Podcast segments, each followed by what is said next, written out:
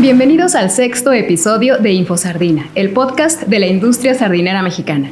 Yo soy Marisol Cantú y el día de hoy tendremos la oportunidad de platicar con el doctor Héctor Villalobos, el doctor Martín Hernández Rivas y el doctor Enrique Morales.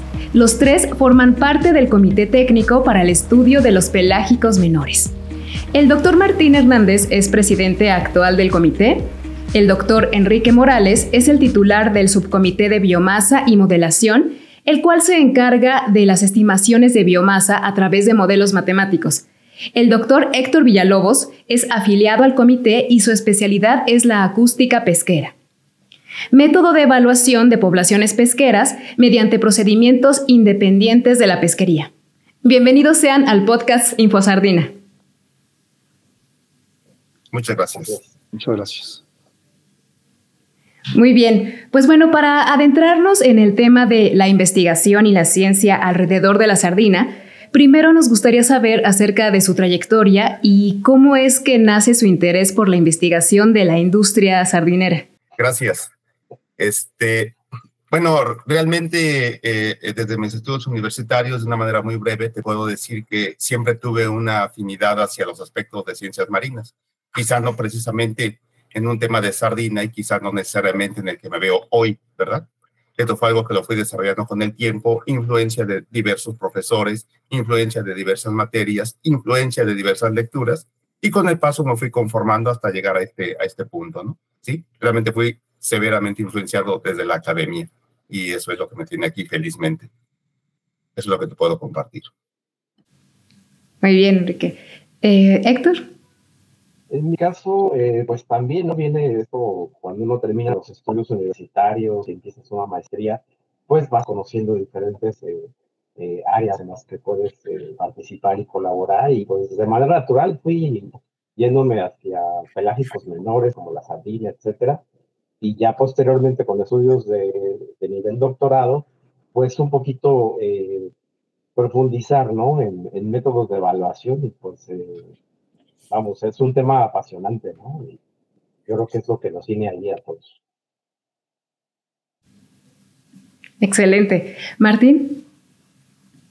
Pues yo tuve mucha fortuna en iniciarme en, la, en, la, en el estudio de la sardina porque todavía no salía yo de la eh, carrera, estaba estudiando biología marina y se conformó un, un grupo para estudiar la las incipientes pesquerías de sardina en el Pacífico mexicano y básicamente en Bahía Magdalena y tuve la fortuna de que me contrataron desde estudiante y le agarré cariño a la sardina y de ahí hasta acá ya son 40 años. Pues así fue como yo inicié realmente con el estudio de la sardina. Wow, ya 40 años. Y parece que fue ayer. Qué bonito. Muy bien, pues eh, ahora, antes de que profundicemos en la ciencia detrás de la sardina, me gustaría que nos pusiéramos un poco en contexto en cuanto a la importancia de la industria sardinera. Eh, ¿Podrían platicarnos un poco sobre la historia de la industria sardinera en México y cómo ha evolucionado a lo largo del tiempo? Martín, ¿podrías platicarnos?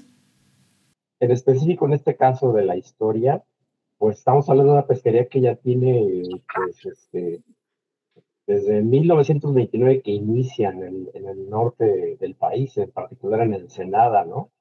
Ya son, eh, pues, ¿qué será? Vamos casi a cumplir los 100 años, ¿no? Dentro de unos 6 más o menos que, inicia la pesquería. Eh, la explotación inicia con, eh, con anchoveta, pero después entra también la, la, que es la especie más preciada, ¿no? en, la pesquería en la actualidad, que es la sardina Monterrey, y poco a poco se va desplazando. Este recurso ha estado distribuido desde aguas de Canadá, desde el norte del continente hasta la península y el Golfo de California. Pero digamos que no la explotación, aunque se ha dado en diferentes puntos, se ha ido moviendo, digamos, la parte principal del recurso. Entonces las pesquerías colapsan en el norte, en Canadá, eh, siguen todavía de manera importante California por ahí de los años 30, pero también eh, llega un punto que colapsan, ¿no? Eh, ahora lo, lo, más importante se tiene en México, ¿no? eh, Ensenada ha sufrido también cambios, ¿no? Pero este, digamos que se mantiene ahorita con capturas promedio, pues, eh, pues si no me equivoco, alrededor de las 50 mil toneladas por año. Solamente hablando de la sardina Monterrey. También en, más hacia el sur de la península, en Bahía Magdalena, las, las capturas no son eh, muy, muy grandes. Digamos que ahí promedian en los, a partir del 2000 como en las 40 mil toneladas, más o menos. Y la pesquería inicia ya dentro del Golfo de California eh, en, a finales de los años 60. Eh, y la, la principal, eh, o, lo que se nota mucho es que las capturas ahí despegaron mucho, ¿no? estamos hablando de capturas récord de algunos años de cerca de 500 mil toneladas. ¿no? ya Actualmente la pesquería está comprendida por varias especies, no solamente por la que mencioné antes. La flota ha eh, evolucionado también. Al, principio se trataba de barcos que pescaban atún, adaptados a la pesca de sardina, pero después hubo, eh, digamos, un cambio en la flota, ¿no? Con la adquisición de barcos peruanos, ya específico para la captura de, pelágicos menores. Entonces, ha tenido eh, a lo largo de estos años eh, digamos que periodos de alta abundancia, capturas que han disminuido, pero se sigue manteniendo, ¿no? Afortunadamente, el destino de las capturas pues ha sido eh, mucho para elaborar harinas eh, y aceites de pescado que se utilizan como alimentos balanceados en la industria avícola, porcina, etcétera, y también ha aumentado un poco lo que se destina al consumo humano directo a través de, de la producción de latas, ¿no? En particular estamos hablando de, una de las pesquerías más importantes en México en términos de, los volúmenes de captura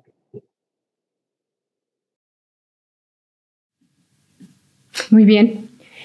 Y bueno, ya viendo un poquito parte de la historia de esta industria, ¿cuáles consideran que son los principales desafíos que enfrenta la industria sardinera hoy en día? Respecto que el, el más grande desafío que enfrenta la pesquería mexicana de sardina en la actualidad es la sustentabilidad del recurso. Y la sustentabilidad del recurso será enfocada dentro de varios objetivos muy particulares para lograr ese propósito. ¿sí? Naturalmente, quizá uno de los objetivos más importantes es tener un esquema de legislación transparente y efectivo para los propósitos de la sustentabilidad. Afortunadamente, en México esos mecanismos existen. ¿Qué otro objetivo particular puede contribuir a la sustentabilidad? naturalmente el mantenimiento de los niveles de biomasa dentro de eh, volúmenes tales. Que permitan una pesca continua a través del tiempo. Esto tiene implicaciones directas en aspectos económicos, en aspectos sociales, ¿sí? Y en el aspecto del desarrollo de la región noroeste de nuestro país. Eh, si todo esto se conjuga de manera eh, efectiva y de manera favorable, entonces realmente se esperan muchos beneficios en, en muchos sectores eh, asociados directamente a la pesquería de sardina e indirectos también. Eh, Héctor hizo un resumen muy interesante este, acerca de otros stocks de sardina en el mundo. California ha colapsado. El colapso significa que hay niveles de biomasa tales que no permiten una pesca redituable económicamente. El colapso tiene un significado económico. Claro que sea recurso, claro que sea sardina, pero lo que yo invierto en sacarla no lo puedo recuperar ni siquiera con la pesca. ¿sí? Entonces queremos que eso no pase en México, ¿sí? No queremos que nos pase lo que sucede en California, no queremos que nos pase lo que sucedió en Perú hace muchos años con anchoveta peruana, ¿verdad? Que tuvo colapsos muy severos, ¿sí? Para buena suerte al día de hoy, el más grande desafío es mantener esa sustentabilidad y que sea perdurable a lo largo del tiempo, como el concepto mismo lo exige, ¿verdad? ¿Sí? De manera muy breve, pues esto es lo que te quiero compartir para ¿verdad? Este, eh, entender que este es el, más grande problema que hay que atender en todo momento. Muchísimas gracias. Muchísimas gracias, Enrique. ¿Qué importancia consideran que tiene la sardina para la economía y la cultura de las comunidades costeras de México? Eh, eh, con, respecto a, a, este tema, la pesquería de sardina realmente impacta en las ciudades y comunidades donde hay puertos pesqueros, donde el producto es eh, descargado y procesado. Realmente ese es el, impacto, no, no es que tenga un impacto a otras poblaciones este, de manera directa, ¿no? Este impacto eh, se, eh, se, se, ve o se, se percibe en estos lugares como eh, tienen salarios competitivos, ¿sí? las, las, empresas sardineras este, manejan salarios competitivos y hacen una derrama económica muy grande en, las economías locales que sí, que sí alcanzan a, a, a, beneficiarse algunas eh, ciudades o, pueblos cercanos, ¿no? Este, la flota en sí, lo que es la flota, eh, genera aproximadamente 850 empleos directos y alrededor de 5.000 empleos indirectos, lo cual es una derrama económica gigantesca en tanto que el procesamiento del producto eh, genera aproximadamente 4.000 empleos directos y del orden de 23.000 empleos directos con todo lo, lo que conlleva la, la, cadena de distribución. Este, por otro lado, eh, a nivel, llamémosle, este, macro, ¿sí? Eh, la, la, industria sardinera produce aproximadamente 2 millones de cajas de sardina en presentación de 48 latas, que nos da aproximadamente 120 millones de latas ovaladas, la lata ovalada que tradicionalmente conocemos, ¿sí? que eh, contribuyen este, eh, de manera muy importante para hacer llegar proteína de manera directa a muchas poblaciones de México que no tienen acceso a la proteína, ¿sí? De, para consumo humano directo. Sí, además, este, el otro producto del, del, proceso es la harina de pescado y la harina de pescado pues es la que sirve como base para la fabricación de todos los alimentos balanceados que ocupan eh, la producción de muchos animales que después eh, los consumimos, pero que finalmente son alimentados a través de la harina eh, de pescado y que impacta realmente en todo el país. ¿no? Esto es lo que podría platicar de este punto. ¿no? Claro. Sí, es realmente impresionante todo el, todo el alcance que tiene esta industria. Y bueno, ya con una mayor claridad acerca de la visión que nos comentan en cuanto a la importancia de esta industria, ahora sí vamos a empezar a hablar acerca de las investigaciones y estudios sobre la sardina. Mi primer pregunta al respecto sería, ¿cuál es el papel de la ciencia en la investigación y preservación de la sardina? Yo considero que es primordial el papel que, la ciencia tiene en la actualidad en la explotación de este tipo de recursos, porque eh, digamos que el, problema principal con, todos los recursos pesqueros es que los consideramos esencialmente invisibles, porque determinar la cantidad que hay es muy complicado, ¿no? No es como tener un, un rancho y saber cuántas cabezas de ganado tenemos, ¿no? Entonces necesitamos ahora sí que toda la ciencia disponible para poder hacer desde el monitoreo ambiental, ¿no? Que ahora sabemos que, bueno, eso está en boca de todo mundo, ¿no? De que las variaciones en el ambiente tienen efectos sobre los ecosistemas, sobre las poblaciones. Entonces es importante estar monitoreando las condiciones del ambiente, ¿no? Eventos de calentamiento como el muy conocido, el, el fenómeno del niño, o los enfriamientos como la niña, los impactos que pueden tener en los recursos, ¿no? Por otro lado, también estar haciendo el monitoreo de las capturas, de las tallas, porque eso nos permitiría reconocer signos de que algo está pasando por ahí, ¿no? De que la explotación es muy fuerte o de que las condiciones están impactando de manera negativa al recurso. Y más allá de eso, también eh, definitivamente lo que viene a ser eh, las estimaciones de la, cantidad disponible para su explotación están sustentadas en ciencia. Entonces, sin investigación científica de calidad continua, es muy difícil que se logre una explotación adecuada de recursos de este tipo. Entonces, para mí es primordial el, papel que la ciencia debe, jugar. Para el manejo de estos recursos. Héctor, mencionabas que las radiaciones también tienen un impacto en, en la sardina.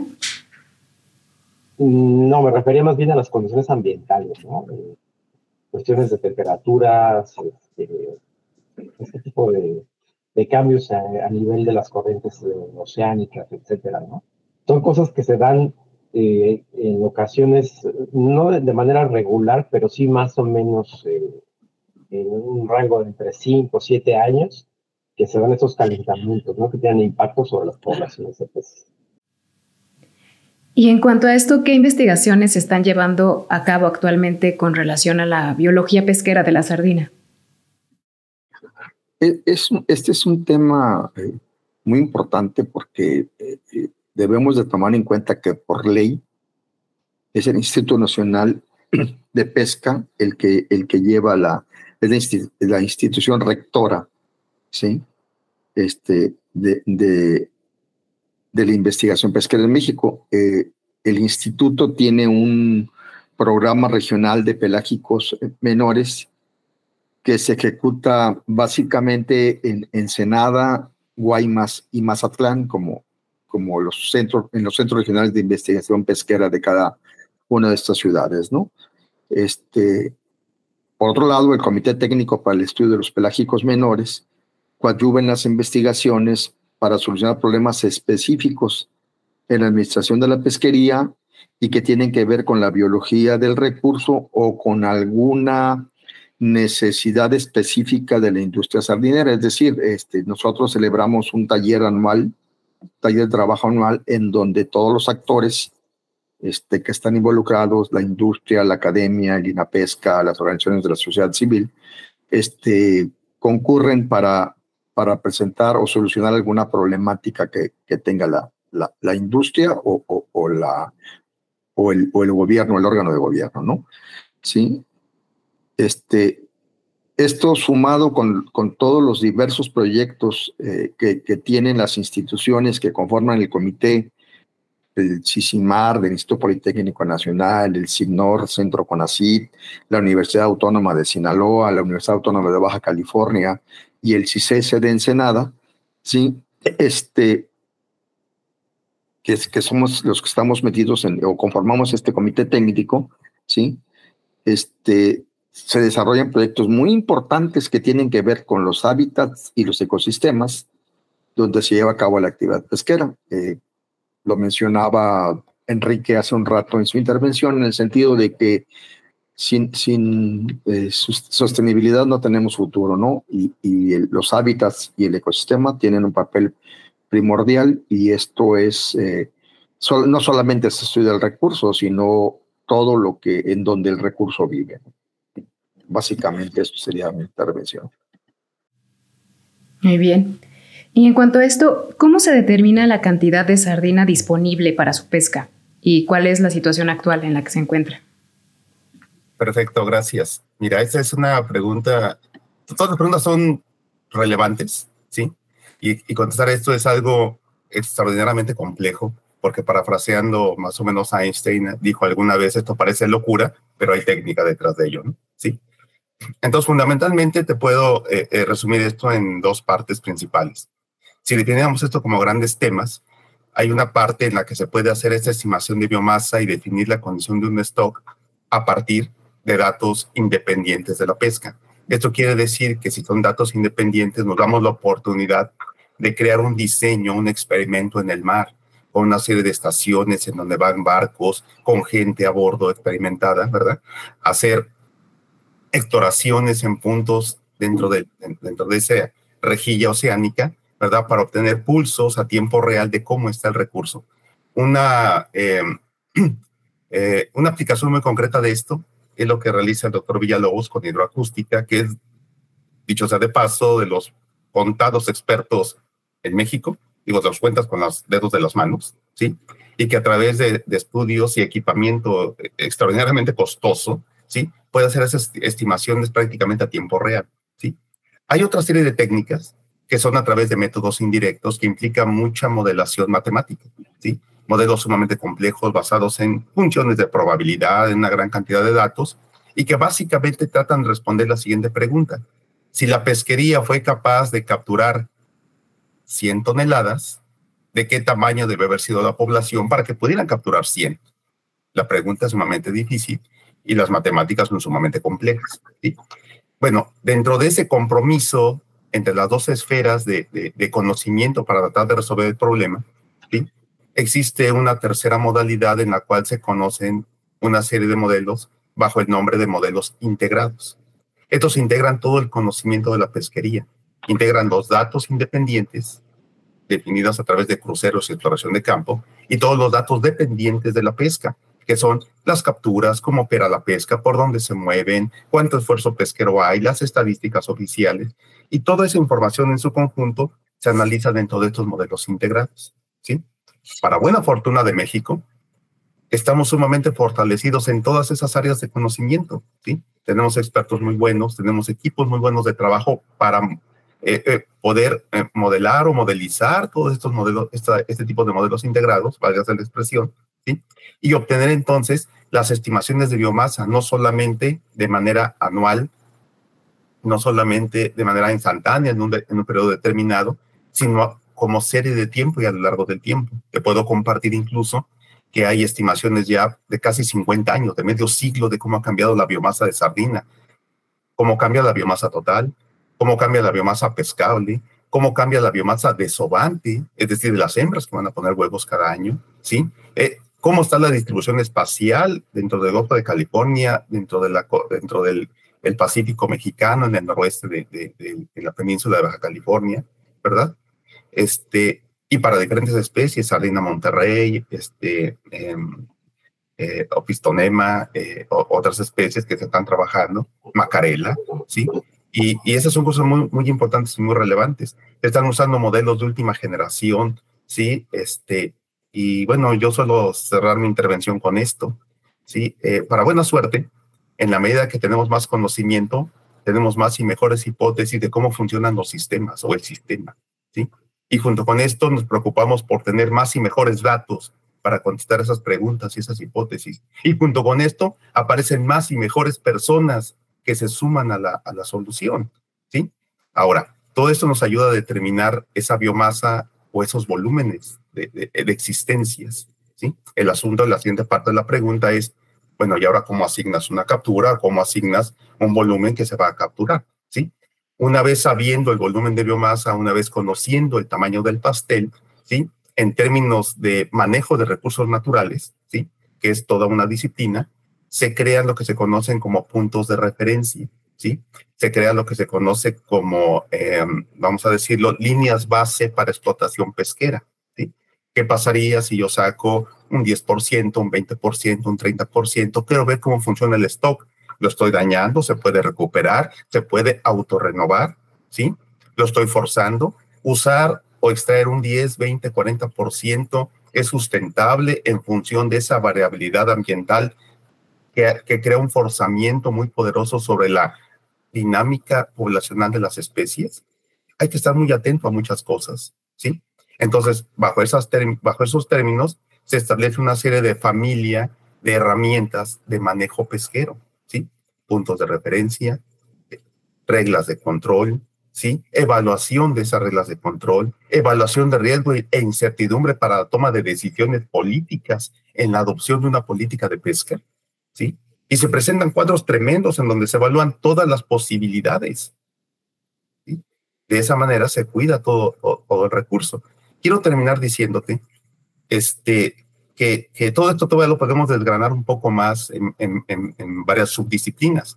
No solamente se está centrando o se ha centrado históricamente el trabajo en esto, que es la parte más fuerte al día de hoy. La pesca de la sardina también tiene un componente bioeconómico muy poderoso porque también es una empresa y también genera, genera riqueza para el país, ¿sí? Entonces hay modelos bioeconómicos que no obstante que incorporan todo lo que te dije, incorporan una capa de conocimiento económico. Entonces te da otro, otro panorama de la, de la pesquería como tal. Te sumo más, ¿sí? La variabilidad ambiental. Las sardinas viven en un entorno altamente variable, ¿sí? Este, como lo comentó el doctor Villalobos hace un momento. Entonces se, se puede incorporar una capa de variabilidad ambiental que crea forzamientos en la población, incluso independientes de la. ¿sí? Por decirte un dato para concluir, se ha demostrado en la Serena de California que ha tenido oscilaciones tremendas únicamente por condiciones ambientales que se ha podido analizar eh, desde hace 2000 años. Desde hace 2000 años se ha visto que las poblaciones de sardina sencillamente colapsan y se acaban. ¿Y por qué? Pues porque sí, porque así es la naturaleza. Pero así como un día terminan, un día se recuperan. ¿sí? Y eso es algo que, a lo que hay que estar atentos. Entonces, no solamente tenemos información independiente de la pesca con con equipos como el doctor Villalobos explorando el mar, ¿sí? No solamente hay equipo de gente construyendo modelos sumamente complejos, no solamente hay un equipo de, de, bioeconomistas trabajando fuertemente en ello, no solamente hay un equipo de gente que sabe trabajar y modelar el ambiente marino, ¿verdad? Y, y, y, entre todos, pues conjuntamos toda esa serie de modelos para crear el, el, mejor conocimiento posible, incluso la vanguardia de los mejores equipos de trabajo en el mundo. ¿eh?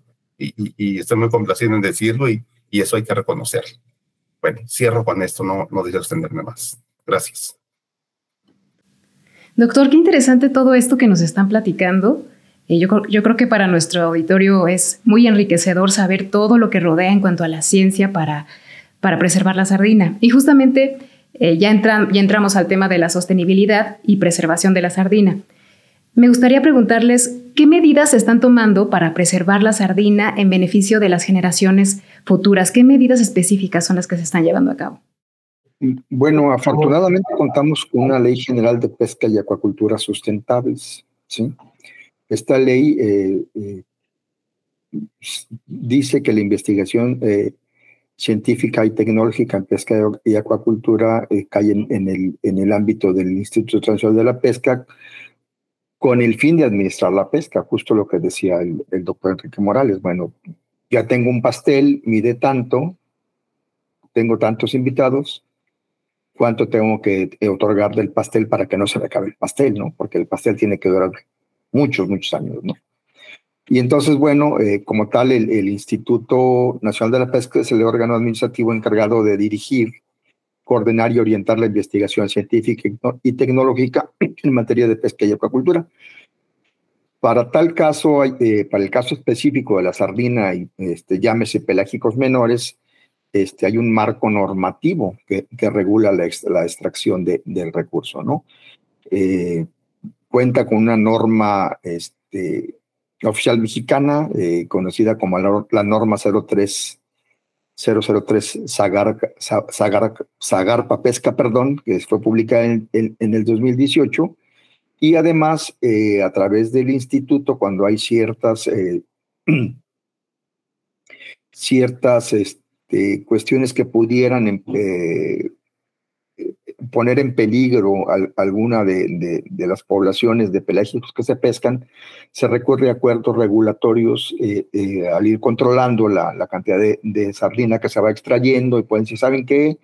La rebanada del pastel que les tocaba se acabó, vamos a hacer un acuerdo regulatorio y por lo tanto este, ya se suspende la temporada de pesca hasta nuestra nueva estimación, eh, como lo hace Héctor, como lo hace Enrique, por los diferentes modelos, volver a conocer eh, cuánto sardina fue reclutada en, el lapso de, básicamente un año y decir, bueno, ahora sí este, se puede volver a pescar tanto. Entonces, es, esta norma este, tiene, tiene el control de la captura, este, número uno, a través del monto de captura de cada una de las especies que están este, involucradas en el proceso, ¿no? que tiene un, un, control del esfuerzo pesquero, es decir, cuántos barcos pueden participar, porque el, el, la captura de sardina está regionalizada y por lo tanto, ¿sí?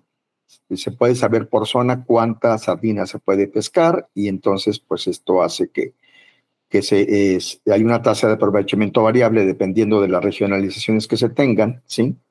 Y otra medida además adicional es que eh, se toma en cuenta eh, la cantidad de peces que quedan por debajo de una talla mínima legal que se, que se, que se calcula para cada especie por los biólogos y entonces solo hay solamente se, permite sacar un porcentaje de, este, de esta cantidad, eh, de esta talla mínima legal, un porcentaje que no afecte a la población, ¿no? Y luego, aparte, contempla, en el caso del Golfo de California, por ejemplo, que tiene vedas temporales, ¿no? Eh, básicamente es una veda eh, temporal durante el verano que permite que la sardina, este, al estar vulnerable, no sea pescada y se ponga en peligro la, la, población. Eso sería como lo que sería la norma oficial mexicana, que es la que regula la extracción del recurso. También está un instrumento que se llama Carta Nacional Pesquera, esta Carta Nacional Pesquera es vinculante para la toma de decisiones, es decir, la autoridad tiene que tomar en cuenta, es, es, es eh, la autoridad tiene que, ser de observancia obligatoria, ¿sí? y se trata de que se aproveche el recurso en, su, en el máximo, este, en el máximo sustentable, ¿no? ¿Sí? Este, control del esfuerzo, tallas mínimas de captura, regulación del SAT y métodos de pesca. Y entonces la manera en que se va controlando para que el recurso siempre esté eh, fluctuando en, don, en el... Los biólogos pesqueros le llaman en el máximo rendimiento sostenible, ¿no? O sea, en qué momento la población no la pongo en peligro y puedo pescar y, y aprovechar tengo el máximo rendimiento biológico y el máximo rendimiento económico. Entonces, eh, está este, esta carta nacional pesquera. Y eh, finalmente tenemos un plan de manejo específico para los pelágicos menores, en donde a través, otra vez, de modelos este, matemáticos y, estimaciones se obtiene un modelo y se hacen una serie de cálculos eh, para obtener lo que está definido como la, eh, la, captura biológicamente aceptable, es decir, cuánto puedo retirar por año del stock de sardinas sin poner en peligro la población. ¿sí? Eh, de manera general, esto es lo que yo les pudiera decir de los eh, instrumentos que, que, regulan este, la, extracción de, de, este recurso y que este, lo está cuidando para generaciones futuras. ¿no? Esa sería mi intervención. Excelente, doctor Martín. Eh, bueno, estas son entonces las acciones que se están llevando a cabo para promover la sostenibilidad de nuestros mares ¿no? y la pesca responsable de sardina. Eh, ¿Nos podrían platicar eh, de algunos proyectos que consideren más importantes que se están desarrollando en la actualidad? ¿Hay algunos proyectos muy específicos para asegurar la sostenibilidad de la industria sardinera, además de lo que nos acaban de platicar?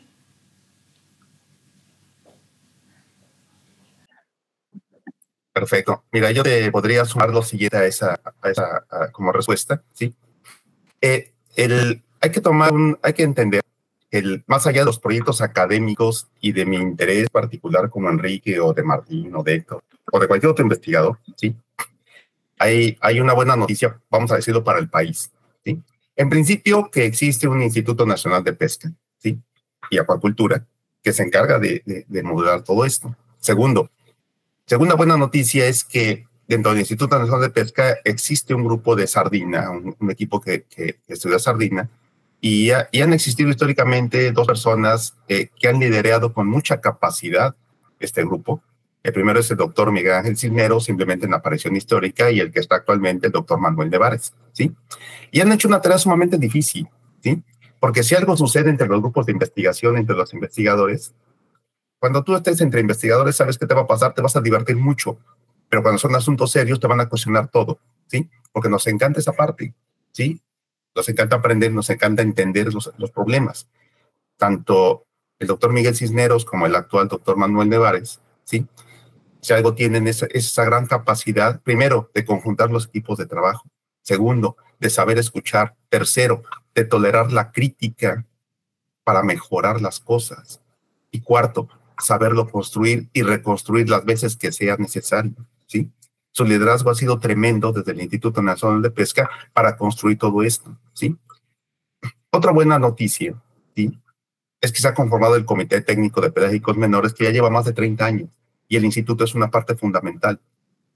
Retomando las palabras del de, de, doctor Martín Rivas, nos decía ciertamente, y esto involucra a muchas instituciones en el país, y es una organización completamente abierta en todo momento. Por eso ha ido creciendo a lo largo de, estas décadas. En concreto, ¿cuáles son los proyectos más importantes? En principio, los que el Instituto Nacional de Pesca puede construir sobre la base de la crítica y, de las tendencias mundiales y de lo que entendemos en el conjunto dentro del Comité Técnico de Pelágicos Menores que se requiere y se necesita. Actualmente se puede dividir en dos líneas de investigación sumamente básicas y que, y que han permanecido en los últimos, eh, en los últimos años, casi en, la, última década. Uno, la hidroacústica o la acústica marina. Es algo muy importante. Y la otra parte tiene que ver con la evaluación matemática del stock, que, lo que hacemos otro grupo de trabajo, ¿sí? y luego en conjunto todos nosotros a través de modelos integrados. ¿Por qué es esto? Porque son dos técnicas sumamente diferentes para tener un pulso de la misma situación. Y generalmente siempre digo esto, ¿Qué pasa cuando sale el doctor Villalobos con todo su equipo, regresa, hace su cálculo y, lo trae oculto? Y luego llegamos nosotros con nuestro cálculo oculto y nos preguntamos, ¿qué te, qué te salió? Y cuando destapamos las cartas, mira, nos salió lo mismo. Rayos, qué difícil, porque hay que explicar, explicar por qué salió lo mismo. ¿Y sabes qué? Y si sale diferente, es igual de difícil. Hay que explicar por qué salió diferente. Siempre que tengas que explicar por qué es difícil, ¿sí? Pero básicamente esas dos líneas de trabajo son las que se han mantenido a lo largo de quizás de los últimos 10 años, porque además es una tendencia mundial. Lo mismo trabajan los equipos de Estados Unidos, lo mismo trabajan los equipos europeos, Francia, Inglaterra, los países nórdicos, y los países que tienen pesca, Japón, ¿sí? Este, Nueva Zelanda, este, Sudáfrica, países del primer mundo trabajan bajo estas metodologías, ¿sí? Bajo estos enfoques, ¿sí? Y bueno, eh, eh, en esfuerzo, este, eh, pues vamos a decirlo, del país, en capacitar a una gran cantidad de gente, tanto en México como fuera del país, ¿sí? Pues actualmente existen ya los cuadros en México para hacer ese trabajo a un nivel excelente, ¿sí? Esas son las dos grandes líneas de investigación, esas son las dos grandes líneas de trabajo y finalmente ellas se han conjuntado de manera muy favorable, pienso yo, en la más importante y la más relevante, que es la certificación internacional de la sardina del Golfo de California o, del noroeste de México, ¿sí? Donde el proceso de certificación exige todos estos elementos. Gracias a que todo esto existe, la pesquería ha transitado de manera favorable por un proceso tan exigente como un reconocimiento de certificación internacional ante, ante la, la MSC. Y esto es lo que te, te, puedo sumar directamente a, como respuesta a lo que me has preguntado. Muchas gracias, doctor Enrique. Sí, justo en otros eh, episodios hemos platicado de las certificaciones y es también un tema muy interesante. Y nos, bueno, a mí me sorprende cómo hay tantas variables y tantos eh, temas que se pueden abordar alrededor de la industria sardinera. Y bueno, pues ya estamos llegando a la parte final de este podcast y me gustaría que nos compartieran un mensaje de cierre sobre la relevancia de la investigación y la ciencia alrededor de la sardina, por favor. Si me permiten, este, un poquito abundando en lo que comentaba ahorita el doctor eh, Enrique al final de la certificación, lo que hay que tomar en cuenta ahí es que es un proceso eh, completamente voluntario, ¿no? Es la industria la que decide acceder a la certificación y para ello debe cumplir con un montón de, de, estándares, digamos, que van a asegurar que el recurso que se está explotando se está manteniendo, que es sostenible, que no hay impactos en el ecosistema. ¿no? Entonces, lo principal para mí en los tiempos que estamos viviendo es justamente esto, ¿no? Cómo esta visión eh, ha, ha, permeado a la industria de tal manera que están ellos preocupados por conservar el recurso para conseguir o, o lograr una explotación a largo plazo. Y todo eso, pues definitivamente tiene que ir acompañado con la mejor ciencia disponible, ¿no? Y para ello, el, el Comité para el Estudio de los Pelágicos Menores es un, un elemento clave porque está, estamos dispuestos a, a, contribuir con la información que se requiere para estos procesos de certificación. Eso sería todo. Muchas gracias. Gracias, doctor Héctor. Adelante. Pues yo pudiera eh, cerrar con una eh, oración eh, corta, muy, muy corta en realidad.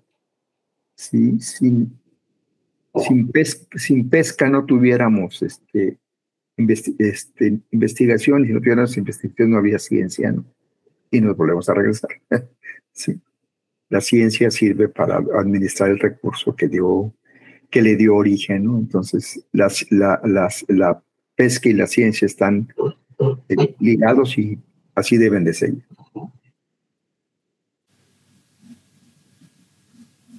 Perfecto. Eh, doctor Enrique, doctor Héctor, nos gustaría si tienen algún mensaje de cierre para este podcast. Perfecto, muchas gracias. Relevancia de ciencia e investigación. De verdad podemos sumar varias cosas o varias ideas pero yo siempre lo resumo en términos de lo que queremos es entender. El resultado final de hacer investigación, hacer ciencia, es entender.